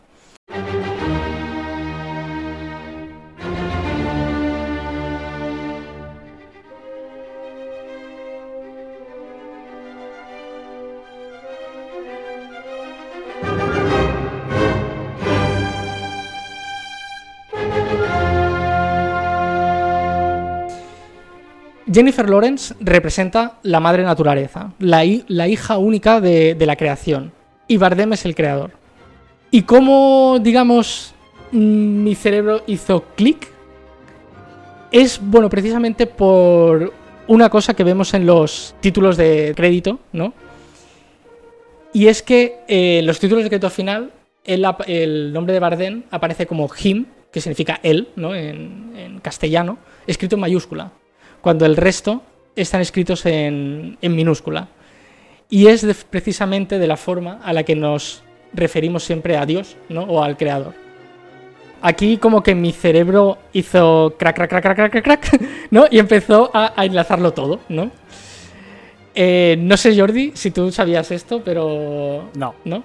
No, pero lo bueno es que cuando ves la peli, después de todo el follón que pasa, eh, bueno, y más cosas que explicarás ahora, sí que te empieza a cuadrar todo. Lo que pasa es que, claro, llegar a esa conclusión, ¿no? O a entender eso, es lo que creo que, bueno, que es el problema, ¿no? O sea, no es tan evidente eso, aunque lo que te digo, ¿no? Cuando lo lees, lo, te cuadra todo, pero ostras, llegar a eso es complicado, es complicado. Pues yo diría que, o sea, ahora, es una película que empiezas a entender hacia atrás. Sea, llegas a los títulos de créditos, ves eso, que yo no me di cuenta, la verdad. Entonces empecé, o sea, mi cerebro empezó a ir como marcha atrás, ¿no? Y entonces empiezas a darte cuenta de las cosas, ¿no? O sea, empiezas a encajar estas piezas, ¿no? La casa es un jardín del Edén, ¿vale? Al principio de la creación todo era caos, ¿no? Pero al final todo era bonito y armónico. Eh, hay, una, escena de la película donde se ve la, casa hecha polvo, ¿no? De hecho, es al, inicio. Y cómo va mejorando gracias a la acción de Lawrence, ¿no? De Jennifer Lawrence. Entonces ya tenemos, por una parte, el jardín del Edén. Claro, dice, si tenemos el jardín del Edén, necesitamos la fruta prohibida y el árbol del conocimiento del bien y del mal, ¿no? lo que es el pecado original. Como hemos dicho, sabiendo que Bardem representa al creador y tiene prohibido entrar a todo el mundo a su habitación donde guarda un preciado cristal, es un claro paralelismo, ¿no? En esto que comentábamos, ¿no? El árbol del conocimiento del bien y el mal, que es su habitación donde él escribe, ¿no? Y además la fruta prohibida es ese cristal que él guarda con tanto recelo. Entonces, llegados aquí, dices, ostras, mm, vale, pues entonces, si estamos en ese punto, necesitamos a Adán y Eva, ¿no? Y los tenemos en los personajes de Ed Harris y Michelle Pfeiffer. Hay una escena, ¿vale? Donde se ve el, que el personaje de Ed Harris tiene una herida, una cicatriz en la costilla. Como supongo que sabréis, ¿no? En, en las Sagradas Escrituras, ¿no? Se dice que la mujer nace ¿no? de la costilla del hombre. Entonces aquí dices, bueno, eh, que empieza a encajar todo, ¿no? Hmm. Pero es que además, ¿no? Como Adán y Eva que son o representan, ellos dos entran, ¿no? A la habitación de, de Bardem, cogen el cristal y lo rompen, ¿no? Que es una clara alusión, ¿no? como, cuando Adán y Eva comen, ¿no? el fruto prohibido. Acto seguido, Bardem los echa a todos de la habitación, tanto al personaje de Harris como a Michelle Pfeiffer, como a, su mujer, y tapia la, habitación. O sea, coge unos listones de madera y lo tapia. Esto claramente es una alusión a la expulsión ¿no? por parte de, Dios ¿no? del paraíso, ¿no? como pasa con Adán y Eva, ¿no? Dios los expulsa por su transgresión del paraíso por si fuera poco, hay un momento de la película en que aparecen los hijos ¿no? de Michelle Pfeiffer y Ed Harris, y uno de ellos mata a su hermano, con lo cual tenemos también a Caín y Abel. Pero es que esto no acaba aquí. Hay un momento de la película ¿no? donde una enorme turba toma la casa. Aparte sin ningún tipo de orden ni concierto, haciendo lo que les place. O sea, una especie de Sodoma y Gomorra moderno que va en, la línea de lo que la Biblia se comenta como la caída del hombre, ¿no? Eso es lo que, comentábamos eh, en Noé también, ¿no? Esa perversión ¿no? del, ser humano, ¿no? Y finalmente, claro, cuando Jennifer Lawrence da a luz, ¿a quién está alumbrando? Pues al Hijo de Dios, ¿no? Si asumimos de que Bardem es el creador, ¿no? Pues es el Hijo de Dios. Este hijo, ¿no? Eh, Bardem, cuando consigue tras engañar un poco a, Jennifer Lawrence, cogerlo y entregarlo a esa turba, bueno, se lo, se lo cargan y lo devoran incluso, es una escena increíble, ¿no? Te deja en shock. ¿Y qué es esto? Pues una analogía clarísima, ¿no? De Jesucristo. ¿Qué es Jesucristo? ¿O quién es Jesucristo? El Hijo de Dios que muere asesinado por el, por el hombre. Pues sí, sí. esto, es, esto es madre, básicamente. Es, lo que decía, o sea, la película te piensas que va por un lado y, cuando la ves acabar acabas diciendo pero ¿qué acabo de ver? Porque todo esto no lo asocias, porque a menos yo no lo asocié, o sea, no, no, no llegué a, esta, a este tema, ¿no?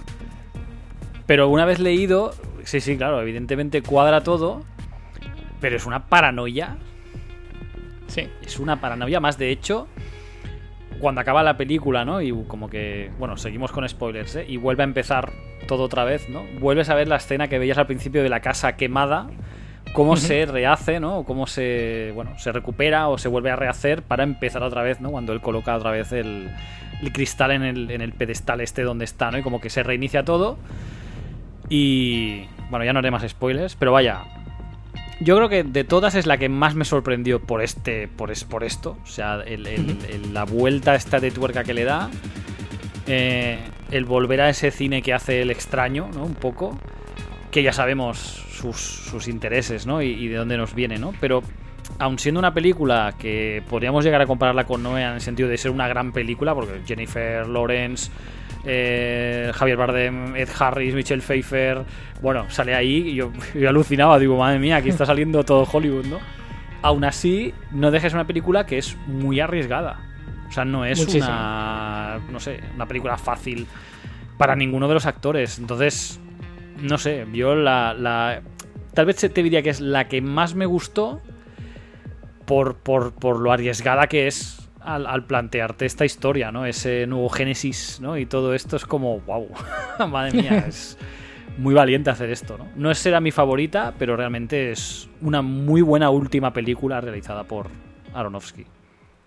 Yo lo que decía, ¿no? Que acabé la película teniendo una cierta intuición de que algo me había perdido, ¿no? Que me ayudaría a tener, a conectar, ¿no? Todo lo que había visto y ya te digo, eh, fue leer esto y ya en, enseguida no empiezas a concatenar todo lo que has visto, ¿no? Y al final ves eso. A ver. Lo que...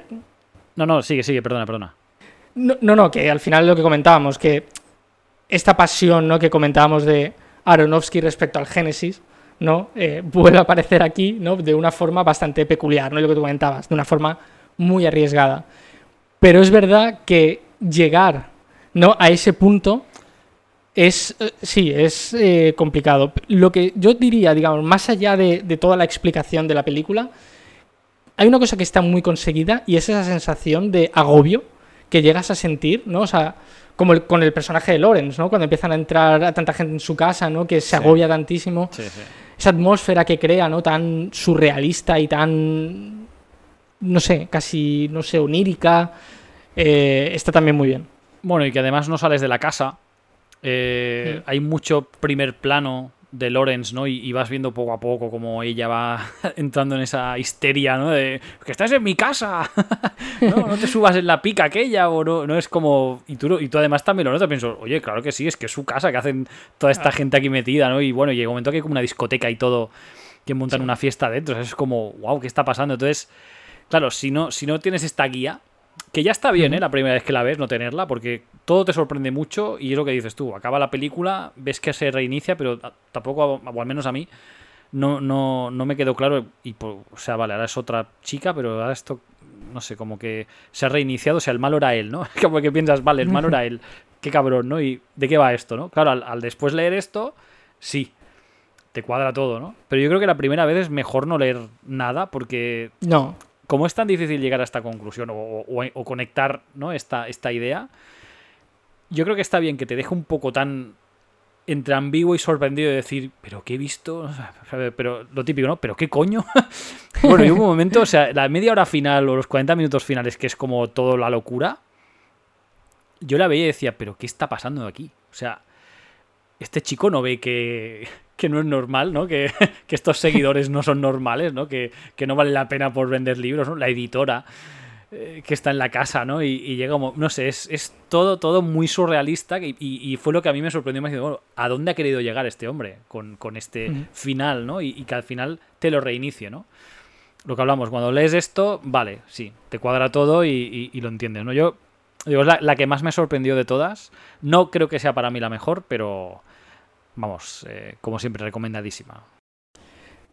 Yo creo que es de aquellas películas de que el puzzle que van, van dejando pistas, ¿no? Que, que, es eso, ¿no? Que para intentar llegar a esa conclusión, que no es nada fácil, pero incluso ahora, por ejemplo, me está viniendo a la cabeza, ¿no? Hay un momento que le sacan a, a Jennifer Lawrence el tema del sexo, y ella como lo rehuye mucho, ¿no? Y es en plan, y le saca el tema de los hijos, ¿no? Y ella se queda embarazada.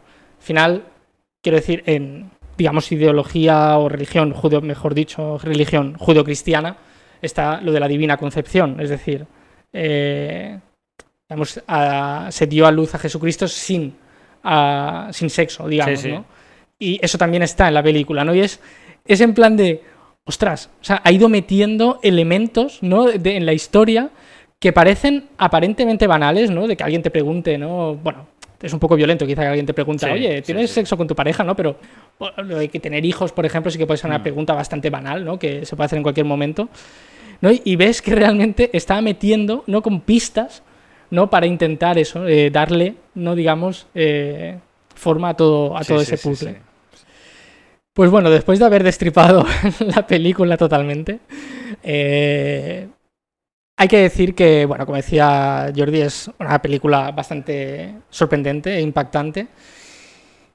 Pero esta división de opiniones tan pasional ¿no? que hubo antes de, bueno, antes no, durante su estreno, es veneno para la taquilla, ¿vale? Cuando hay esa división de hay gente que dice, uff, no veáis madre, eso es una locura, no sé qué, al final hace que mucha gente que no está tan acostumbrada a este cine tan arriesgado, ¿no? O menos comercial, vaya, vaya a las salas. Yo creo que, bueno, los números lo dicen todo. Costó 30 millones, que tampoco es que costara una fortuna, pero bueno, ya es un presupuesto que empieza a ser notable. Y recaudó tan solo 44, que no es que fuera un fracaso en plan, oh, hemos perdido un montón de dinero, pero bueno, mm, tampoco fue un gran, un gran éxito. Aparte, la gran mayoría eh, creo que fue en territorio norteamericano, así que bueno, eh, no, no fue eh, una, pues como Noé, ¿no? o Cisne Negro, que ahí sí que el taquillazo fue, fue muy bueno. Y bueno, eh, pues sí, eh, Jordi y Bingo. Están disponibles en Prime Video, así que, están todas. bueno, de momento están todas, ¿no? Como siempre pasa, ¿no? Sí.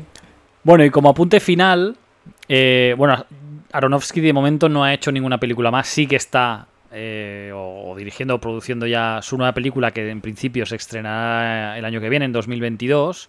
Y bueno, os vamos a dar un pequeño apunte de lo que irá, pero, pero vaya, de entrada hasta aquí sería como el final ¿no? del, del, episodio de, de Darren Aronofsky, ¿no? Bueno, pues como os decíamos, en 2022 eh, Aronofsky estrenará The Whale, una adaptación del libro de Samuel de Hunter, que explica eh, la historia de un recluso que pesa más de 250 kilos y que pretende evadirse de este mundo comiendo hasta la muerte, cuando obtiene una posibilidad de redención justo cuando su vida, eh, digamos, cuando da su vida por perdida, ¿no? No sabemos mucho más, pero bueno, ya viendo la, cine, bueno, las otras películas que ha hecho Aronofsky, seguramente dará que hablar, porque bueno, de entrada la, la premisa es un tanto extraña, ¿no? O sea, alguien que quiere acabar, eh, digamos, suicidándose por comer, ¿no? Porque ya no quiere seguir eh, en la cárcel que de golpe le den una opción de, ¿no? de recuperarse, al igual es como, bueno, no sé, un cambio de chip o vete a saber, no sé, puede ser algo, o al igual hay que asociarla con el Génesis otra vez y hay que empezar a buscar paralelismos con, no sé, con la gula o con algo, no sé, a ver. Igual se come a sí mismo para iniciar el ciclo de la vida. Hostia, ya sería como la... No sé, ya veremos. Pero bueno, esta habrá que esperar al año que viene, así que veremos a ver qué tal.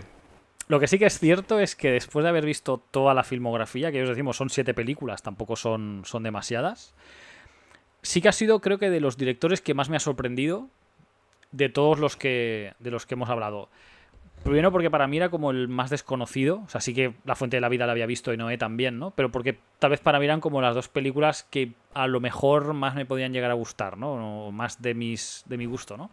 Pero al ver toda la filmografía, digamos, entera, la conclusión es que espero que no tarde tanto en hacer películas, ¿no? En, entre una y otra, que no tarde tanto tiempo. Bueno, a ver, eh, si siguen siendo buenas, claro, ¿no? Pero porque realmente mola tener un cineasta que hace buenas películas, pero a su estilo, ¿no? Es un poco como, como Wes Anderson, ¿no? Que tiene su estilo de hacer cine, que es súper característico, bueno, más o menos, es muy identificable, ¿no? y siguen siendo buenas películas, ¿no? Y está bien salir un poco lo que comentábamos antes, ¿no? De esa. de, ese. o de esos patrones, ¿no? Que, parece que existan. Sí, yo antes del podcast solo había visto tres. Eh, visto Pi, Requiem y Cisne Negro. Y la verdad es que me alegro muchísimo de haber visto el, el resto porque me parece un director muy interesante. Me han gustado muchísimo algunas de las que me faltaban por ver. Y yo creo que, bueno, lo que comentábamos, ¿no? Eh, hemos dicho varias veces durante el podcast, eh, es un director que arriesga. Y yo creo que eso es bueno. Y aparte intenta remover al espectador, ¿no? Esos sentimientos que el espectador tiene cuando ve una película de, de Aronofsky. Yo creo que eso es bueno. Desde sus películas más radicales, como Pi, La Fuente de la Vida o Mother, a otras, vamos a decir, independientes, pero más digeribles, como pueden ser Requiem por un sueño, que se puede ver bien, lo único que tiene escenas un poco duras, o El luchador, ¿no? que yo creo que es una película que cualquier persona podría disfrutar, o incluso una de un corte puramente comercial como Noé. Pero lo que comentábamos, ¿no? que se echa de menos, ¿no? que este se arriesgue en el cine. El cine también, eh, si todo es igual, todo a veces es tan blanco, ¿no? Todo tan, blanco quiero decir, tampoco transgresor, ¿no? Todo tan eh, siempre la misma línea, pues acaba haciendo como nunca encontrarás nada diferente, ¿no? Se acaba haciendo un poco aburrido. Y que sigan habiendo directores que apuesten por, por ello, eh, a mí me parece genial. Y bueno, ya es eso, ya hemos visto que su cine va ligado muchas veces a esta ascendencia judía que él tiene. No sé si veremos otra película sobre el Génesis. Ahora es que yo me imagino viendo The Whale pensando en el Génesis. ¿Cómo conecta? Ahora, será un problema, porque cada vez que veamos una intentaremos a ver dónde, dónde aparece ¿no? Adán y Eva, dónde aparece ¿no? Eh, todo eso, porque, porque tiene que estar, porque seguro que sale. ¿no? Y al igual no tiene nada que ver, como en El Luchador, que ahí no, no tiene nada que ver, pero no sé.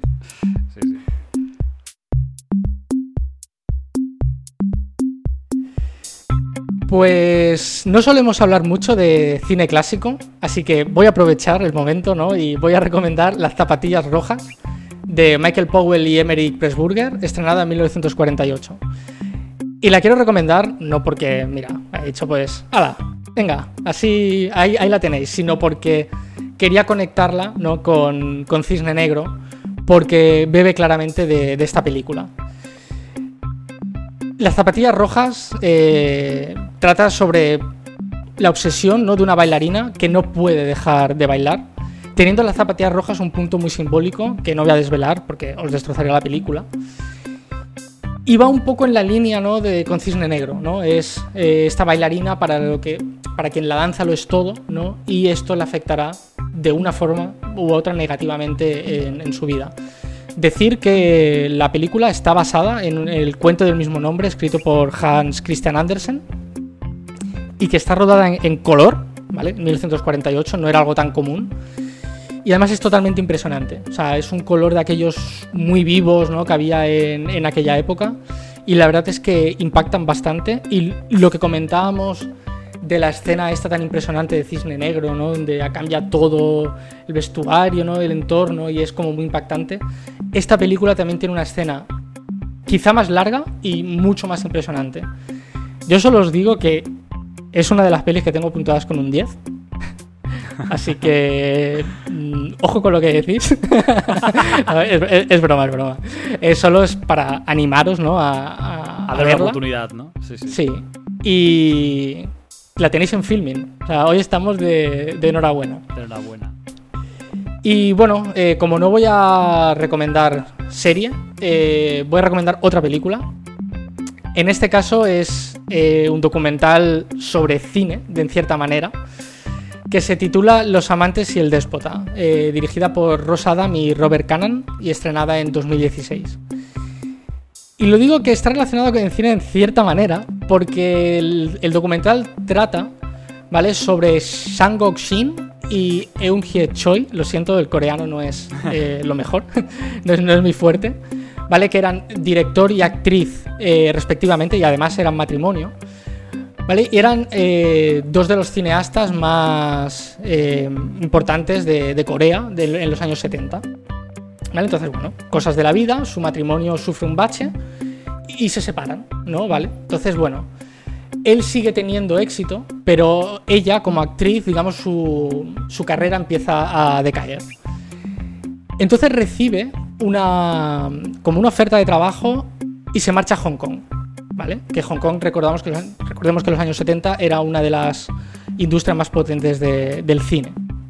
Entonces hasta aquí, bueno, pues no es sospechoso, ¿no? Que recibas una oferta de, trabajo, ¿no? Para, como actriz en, Hong Kong. Pero bueno, eh, Eun Hye Choi llega a Hong Kong y desaparece, ¿vale? dices, ostras, ¿qué ha podido pasar, no? Entonces su ex marido, que realmente la quiere, ¿no? Se separaron por, bueno, cosas de la vida, ¿no? Pero eh, es la madre de sus hijos, ¿no? Y le tiene muchísimo afecto y de hecho la ama todavía. Viaja a Hong Kong también, ¿no? Para ver qué, ha pasado con ella, ¿no? Y desaparece también. dices, ¿qué pasa, qué pasa, qué pasa aquí? Pues bueno, eh, aquí digamos que eh, no, no, no, os hago spoiler, ¿eh? porque es, una, es un caso real, o sea, es, es, un documental. Pues resulta que aparecen años más tarde en Corea del Norte. ¿Vale? Corea, en los años 70 ya estaba dividida entre Corea del Sur y Corea del Norte. Y Kim Jong-il, el padre de Kim Jong-un, el actual dictador norcoreano, ordena este secuestro. O sea, es decir, era todo una treta ¿vale? Para eh, secuestrarla primero a ella y después, bueno, pues eh, era una manera de atraerlo a él. o, no cae, ¿no? Pero vaya. Era como eso para también atraerlo a él y secuestrarlo también. Entonces, eh, claro, ¿qué, pretendía con esto? Pues él lo que quería era relanzar la industria del cine norcoreano, ¿vale? Porque el cine, sobre todo en los años 70, era como la expresión artística del momento, ¿no? Era algo súper importante y en un país comunista la propaganda es súper importante. Entonces, él lo que quería era tener a dos de las estrellas surcoreanas haciendo cine para Corea del Norte y así poder ir a, festivales internacionales ¿no? y, digamos, tener más proyección. Y no os cuento más, aunque la historia es real y, bueno, eh, quiero decir, no sería spoiler porque es algo real. Es como Titanic. Según del Titanic, pues sí, ya lo sabéis. Pero bueno, no, no, os quiero contar más. Eh, la podéis ver en Filming y os lo recomiendo mucho. Es muy, muy interesante. No, no, pues tiene, tiene buena pinta, ¿eh? Tiene buena pinta. Bueno, pues yo os recomiendo una serie que se titula Reyes de la Noche y está disponible en Movistar Plus. Es una serie que se sumerge de lleno en los entresijos de la radio deportiva española en la década de los 80, protagonista de los duelos entre los dos programas deportivos que, se emitían a la misma hora. La serie está protagonizada por Javier Gutiérrez en el papel de Francisco Javier Maldonado, alias Paco el Cóndor, que interpreta al periodista deportivo más importante de la radio española de los 80, que está basado en el periodista José María García. Y Miki Esparvé interpreta a J, que es el que será su competencia y que está basado en el periodista José Ramón de la Morena. Bueno, aquí voy a parar un momento porque esto es muy, bueno, es decir, muy enfocado al público de, España, por decirlo así. Eh, bueno, aclararos que estos dos periodistas durante esa época fueron los más famosos de España a nivel deportivo, evidentemente pero en aquel momento sí había como dos bandos, ¿no? Igual que como si hablamos de fútbol hay Barça o Madrid, pues o eras del García o eras de, la Morena, ¿no? Era un poco, un poco esto, ¿no? La serie se estrenó el pasado mayo, por lo que de momento consta solo de una temporada. No tengo información de que vaya a haber una segunda, pero bueno, podría verla, porque de hecho como acaba, pues te da pie a, que pueda verla. Tiene seis episodios de unos 30 minutos más o menos de duración y en estos seis primeros, digamos, episodios nos muestra cuando el cóndor abandona su actual emisora y cuando le pide a J, que en principio trabajaban los dos juntos, le acompañe, pues bueno, este se queda en la, en la cadena actual porque le ofrecen hacer el programa que deja de hacer el cóndor y bueno, ahí empieza aquí esa batalla, ¿no? Un poco como, como que se siente traicionado por, por su compañero y bueno, empiezan así. Eh, hay que decir que ninguno de los hechos que ocurren en la serie están directamente relacionados con los hechos reales, pero sí que están inspirados en ellos y de hecho, aunque no hay ningún nombre real de ninguna emisora, por ejemplo, se, identifica perfectamente cuál es cada una y de hecho una de ellas, el director de la emisora es un cura, con lo que, bueno, los que conozcáis un poco las radios españolas sabréis a qué emisora se están refiriendo, aunque no se llame como se llama, ¿no? Y tiene, tiene esa parte de gracia que sí que es real, pero no se mete con nadie ni, ni habla con nadie, ¿no? Eh, bueno, lo que os decía que de actores, ¿no? Pues en cuanto al casting, destacar a Javier Gutiérrez, que es quien, interpreta al Cóndor, que sería José María García. Y que incluso le imita la voz de José María García. Hay planos que aparece con, bueno, con otros compañeros y aparece más bajito. O sea, en eso sí que han, sí que han mantenido, digamos, esa idea, ¿no? Pues José María García era más bajito que, que bueno, era un hombre bajito, vaya, ¿no? Y, y tal.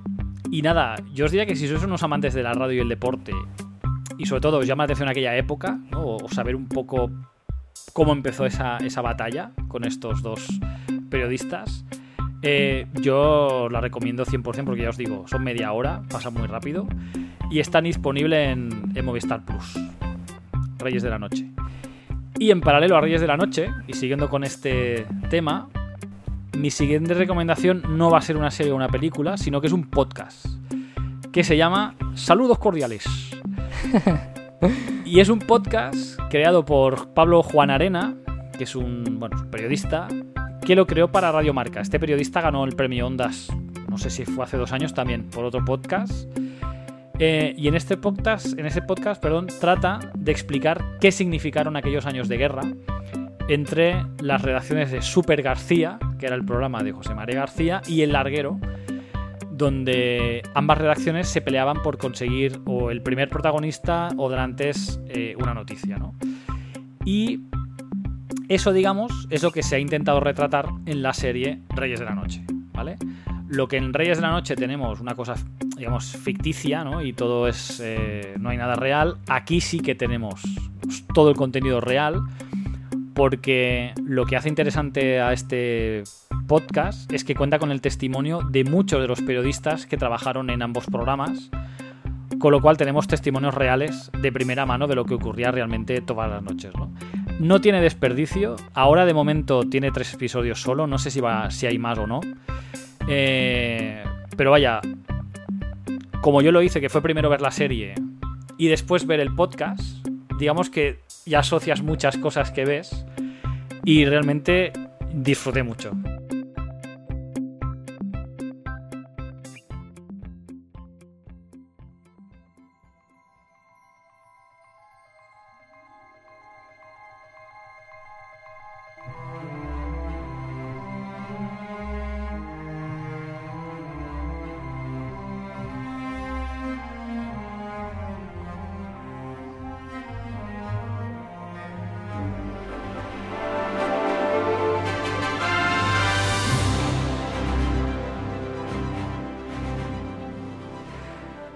Pues llegamos al, final del episodio, donde hemos revisado la filmografía del director Darren Aronofsky, recomendado las películas Las zapatillas rojas, que está disponible en Filming, y Los amantes y el déspota también en, disponible en Filming. La serie Reyes de la Noche, disponible en Movistar Plus, y el podcast Saludos Cordiales, disponible en Spotify, Apple Podcast, bueno, donde, donde vayáis a buscar vuestros podcasts, allí seguro que está porque es súper conocido.